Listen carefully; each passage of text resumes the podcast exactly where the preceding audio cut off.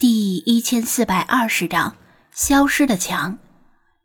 平时的晚上，宠物店门口这条中华路没这么热闹，只有在每年的七八这两个月才会如此熙熙攘攘。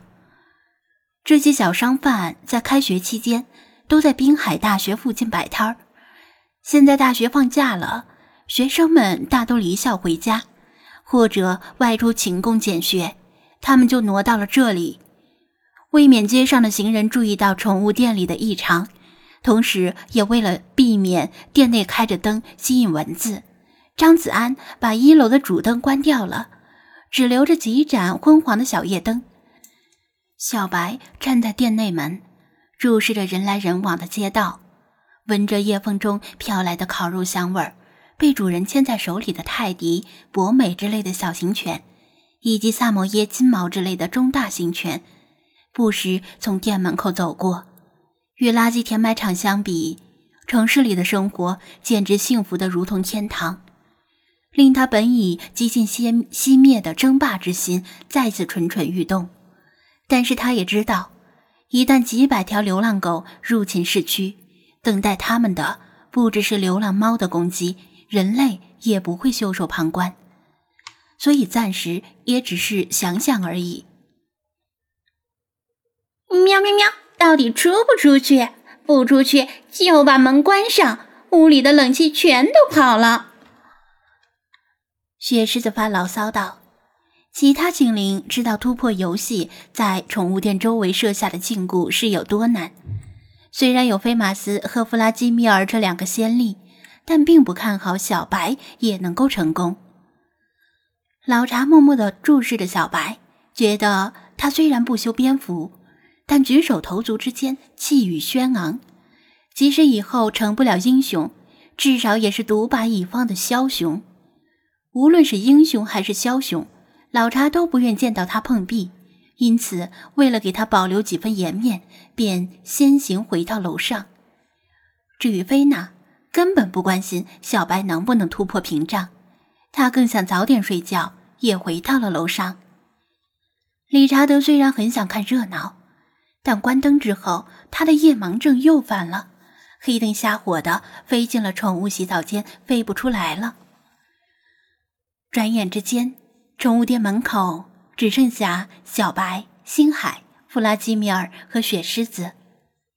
张子安看不见游戏设下的空气墙，只能大概的比划出空气墙所在的位置，提醒小白注意。小白又看又嗅。但没有发现什么空气墙，半信半疑的抬起爪子往前一探，这才触及到一面无形的墙壁。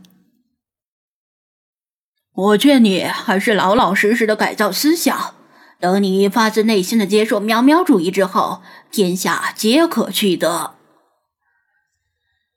弗拉基米尔不放过任何一个宣扬喵喵主义优越性的机会，哪怕对方是死对头。小白急于去废品收购站，懒得和他斗嘴，试探着在门口的空气墙用爪子按了一遍，寻找相对脆弱的位置。按到某个位置时，他的爪子突然失去受力点，猛地往前一伸。啊！妙了个咪的！张子安和弗拉基米尔全都目瞪口呆。因为前者目睹过飞马斯与后者挑战空气墙的过程，而后者更是亲身尝试过。虽然他们看不见空气墙，但知道空气墙应该是什么样子：上下等厚，表面像是裹了海绵的沙袋，有一定的缓冲性，绝没有凹凸起伏。然而，小白的一只前爪切切实实的越过了空气墙的范围，这绝不可能是眼花了。空气墙不过如此，喵喵主义不过尔尔。小白转头看了一眼弗拉基米尔，轻蔑的说道：“他喵的，你敢再说一次？”弗拉基米尔气得炸了毛，当下就要和小白动手。说多少次都没关系。小白同样不甘示弱，收回了爪子，全身戒备。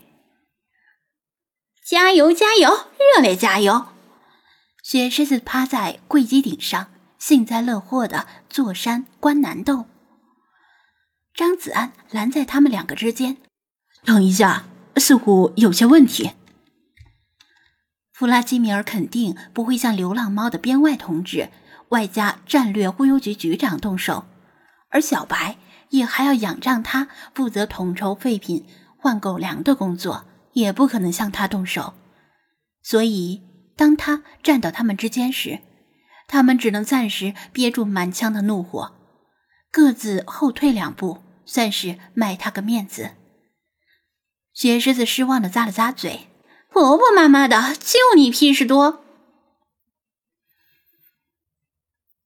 他蹲在空气墙理论上所在的位置旁边，仔细的回忆了一下。根据现有的资料推测，当精灵们的好感度保持初始状态时，就会被一道无形有质的空气墙禁锢在宠物店内。但精灵们的好感度提升到第一个阶段，或者……当他们使用某种类似于 bug 一样的方法越过空气墙，只要成功的越过一次，空气墙就对他们无效了。弗拉基米尔，你还记不记得，你当初一拳打在空气墙的时候，拳头是打在哪个位置？他问道。事情隔了很久，弗拉基米尔也记不太清楚了，纳闷的问道：“为什么要问这个？”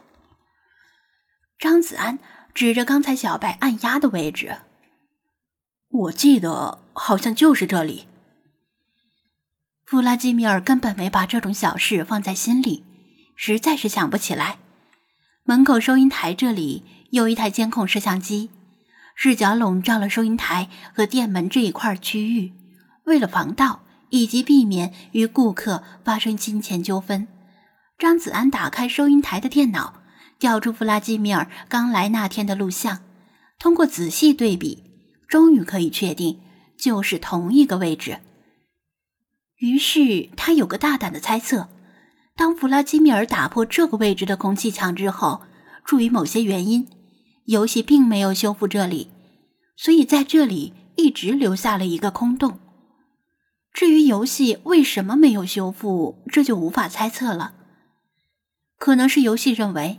不可能有精灵能在好感度提升之前逃离禁锢，更不可能凭一己之力击破禁锢，因此没有考虑过修复禁锢的问题。禁锢本身无形有质，只对好感度没达标的精灵生效。这样的设定本身已经很复杂了，修复起来的难度肯定更高。与其修复，可能还不如整体替换。